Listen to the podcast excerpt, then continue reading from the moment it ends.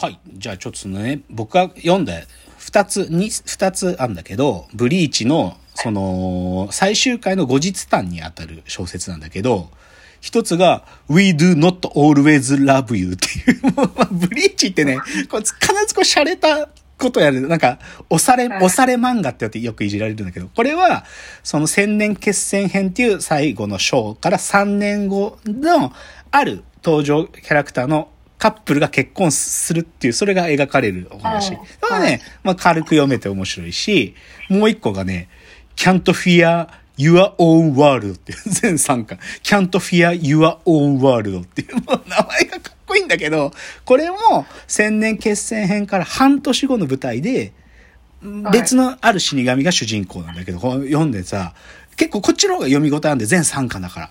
でもね、いやなんかその隠された設定とかすげえ分かってやっぱ面白い。てか、うんでも、ジンさんでもこれこんな見事にまとめてくれてんだと思って、ジンさん、皆さんね、ブリーチ好きな人ね、ブリーチ考察 YouTube、ジンさん、ほんとカタカナでジンさんって書くと出てきますんで、あのー見ることをお勧めしますよ。で、さ、ちょっとラノでね、ちょっとね、面白かったんだよ。で、ちょっとね、はいはい。自分の態度、あラノベに対していやな何かしてもいいなと思った。まあ、ラノベっぽいんだよ。要はさ、漫画設定がありきで書いてるからさ、すごく漫画っぽいタッチの小説なんだけど、でも、なんつうのかな、やっぱり、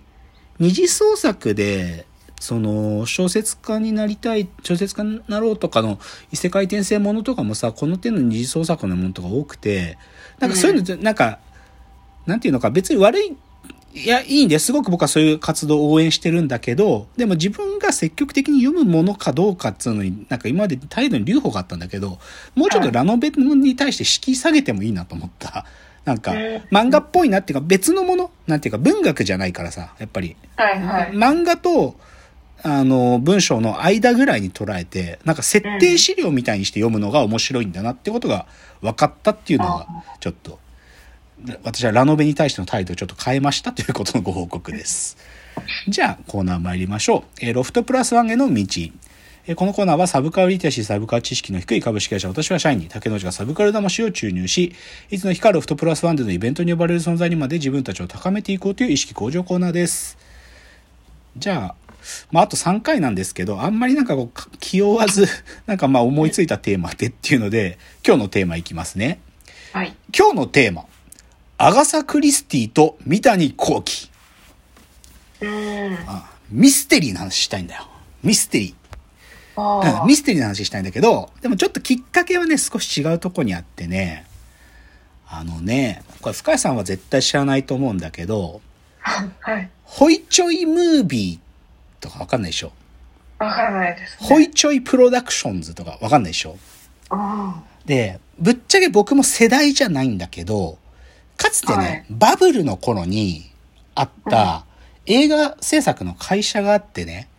あ。それがホイチョイプロダクションズっていう会社があったの。で、ある意味バブルの最後をし、なんか象徴するような映画をね、三部作で作った有名なホイチョイムービーというのがあるんですよ。はい。で、まあその、なそれについて中身だけど、でもそのホイチョイの馬場康夫さんって方が社長であり、映画監督でもあるんだけど、はいそのはいホイチョイの馬場さんが MC をしてる YouTube チャンネルがあってね。で、僕はこれを熱心に見てるんですよ。その YouTube のチャンネル名が、ホイチョイ的映画生活、この一本というのがあってね。うんホイチョイ的映画生活この一本。で、馬場さんが基本的には一人で喋る時もあれば、ゲスト呼んでゲストの好きな映画とかについて聞くとかあるんだけど、うん。で、さっき言った、でも、ホイチョイムービーっていうその、有名な三部作何かっていうと、ちょっとタイトルを言うと、私をスキーに連れてって。これが1987年。はい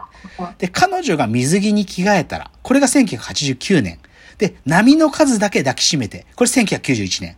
なんとなく名前聞いたことはなくない？まあ、私をスキーに連れてってやったら一番、なんか、ハイライトでかかる音楽は、ユーミンの恋人はサンタクロースだよ。そう。そそういうやつ。だからユーミンの曲がかかったり、桑田佳祐の曲がかかったりするような、本当にこの80年代の終わりと90年代の初めのうんバブルが終わる時の、でもバブルの映画なの。若い人たちがみんなでスキーに行く。みんなでスキューバダイビングで海に行く、サーフィンしに行く、みたいな、本当にその若者のラブストーリーで、見て、こ見てるこっちが恥ずかしくなるような映画ね。で、僕は正直言うと世代じゃない、マジで。だって僕は波の数だけ抱きしめての91年の時10歳なんだから。全然世代じゃないのよ。僕よりもやっぱり10とか上ぐらいの、その頃に大学生とかだった人たちの心を射抜いた、そういう、まあある意味、ちょっとそういう時代をと切り取った映画なんだけどね。うんまあ、で、まあ、ホイチョウがいいんだよ。まあで、そのホイチョウの馬場康夫さんって人は、まあ、だからそういう時期の、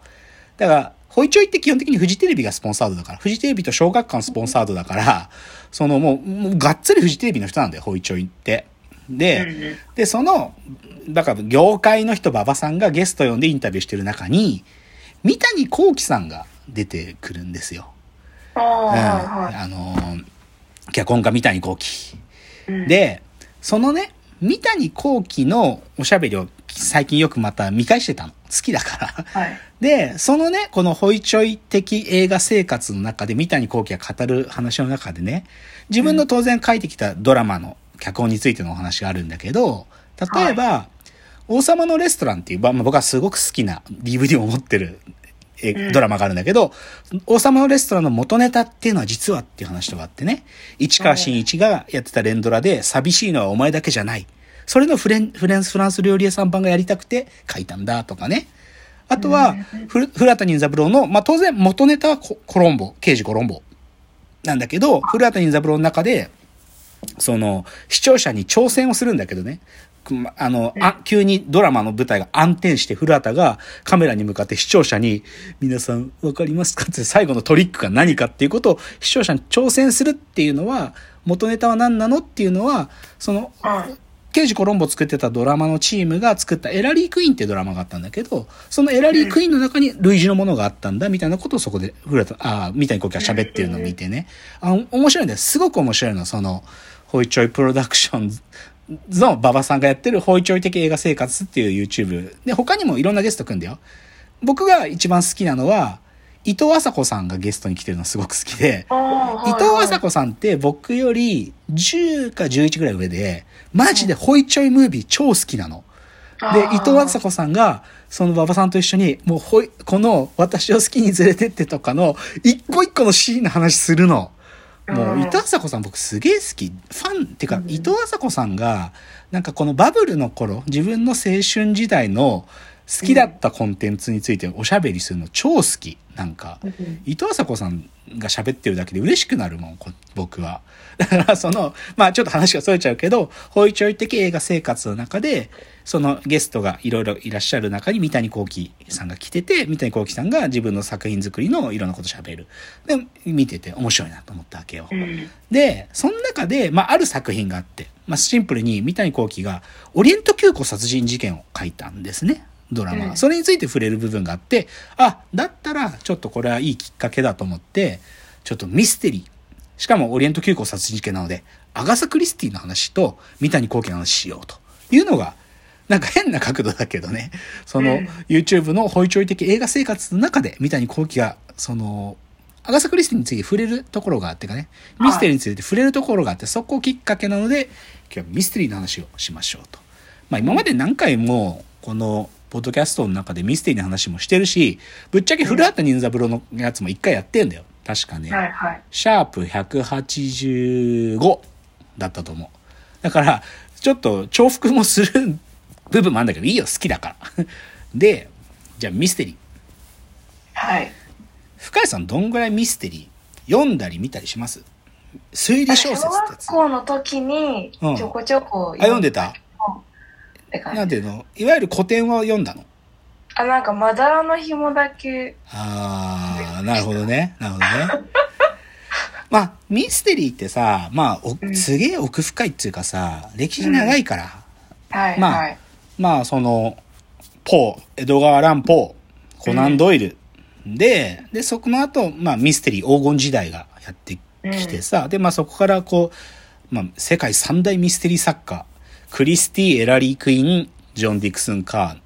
さまあ、三人じゃないけどね。エラリー・クイーンは夫婦のペンネームだから、まあ、三人ではないんだけど、まあ、世界三大ミステリー作家って言ったら、クリスティ、エラリー・クイーン、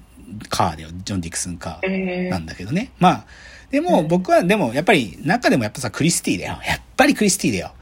まあ、ミステリー黄金時代って、いつのことを指すかっていうと、第一次大戦が終わってから、だいたいね、せ1939年くらいまでだからね、20年くらい。そこをね、ミステリー黄金時代っつって、なんていうか、ミステリーが花開いたっつうか、まあ、ポーが作った、エドガー・アラン・ポーが作ったものを、コナン・ドイルとか、まあいろんな書き手いたけども、そこで本当にこの、なんていうかな、大衆化したっていうか、なんていうの、のトリックとか、ちょっと考えられないことたくさん生まれたっていうか、うんこういう遊びなんだ、推理小説はってことが明確になったのが、この、第二次大戦が始まるくらいまでの20年ぐらい。うんで、でまさにここでクリスティのけ傑作が並ぶわけよ。あアクロイド殺しが1926年でしょ？で、オリエント急行の殺人が1934年。で、ABC 殺人事件が1936年。はいはい。で、そして誰もいなくなったが1939年なのであ、まさに本当にミステリー黄金時代に生まれた傑作なのね、ここは。で、僕はミステリーす好きです。っていうかまあ、言うまでもないんだけど、すごく好き。好きだし、なんていうか、もうちょっと違う言い方するとね、教養だと思ってるんだよどういう意味でかっていうと、こんだけさ、エンタメにああだこうだ、なんか、いいなんかごちゃごちゃ言ってるわけじゃん、自分は。その時に、でも、引用元っつうか、元ネタこれだよねっていうのは、なんか知っている必要はあると思っ自覚してて、そのほとんどはクリスティなんですよ、実は。なんていうか、えほとんど、今の脚本術の、なんか、はいほとんどはクリスティがうまいう作っているという意味もあっての教養。なので、もうちょいちょっとクリスティの話引きずります。次です。はい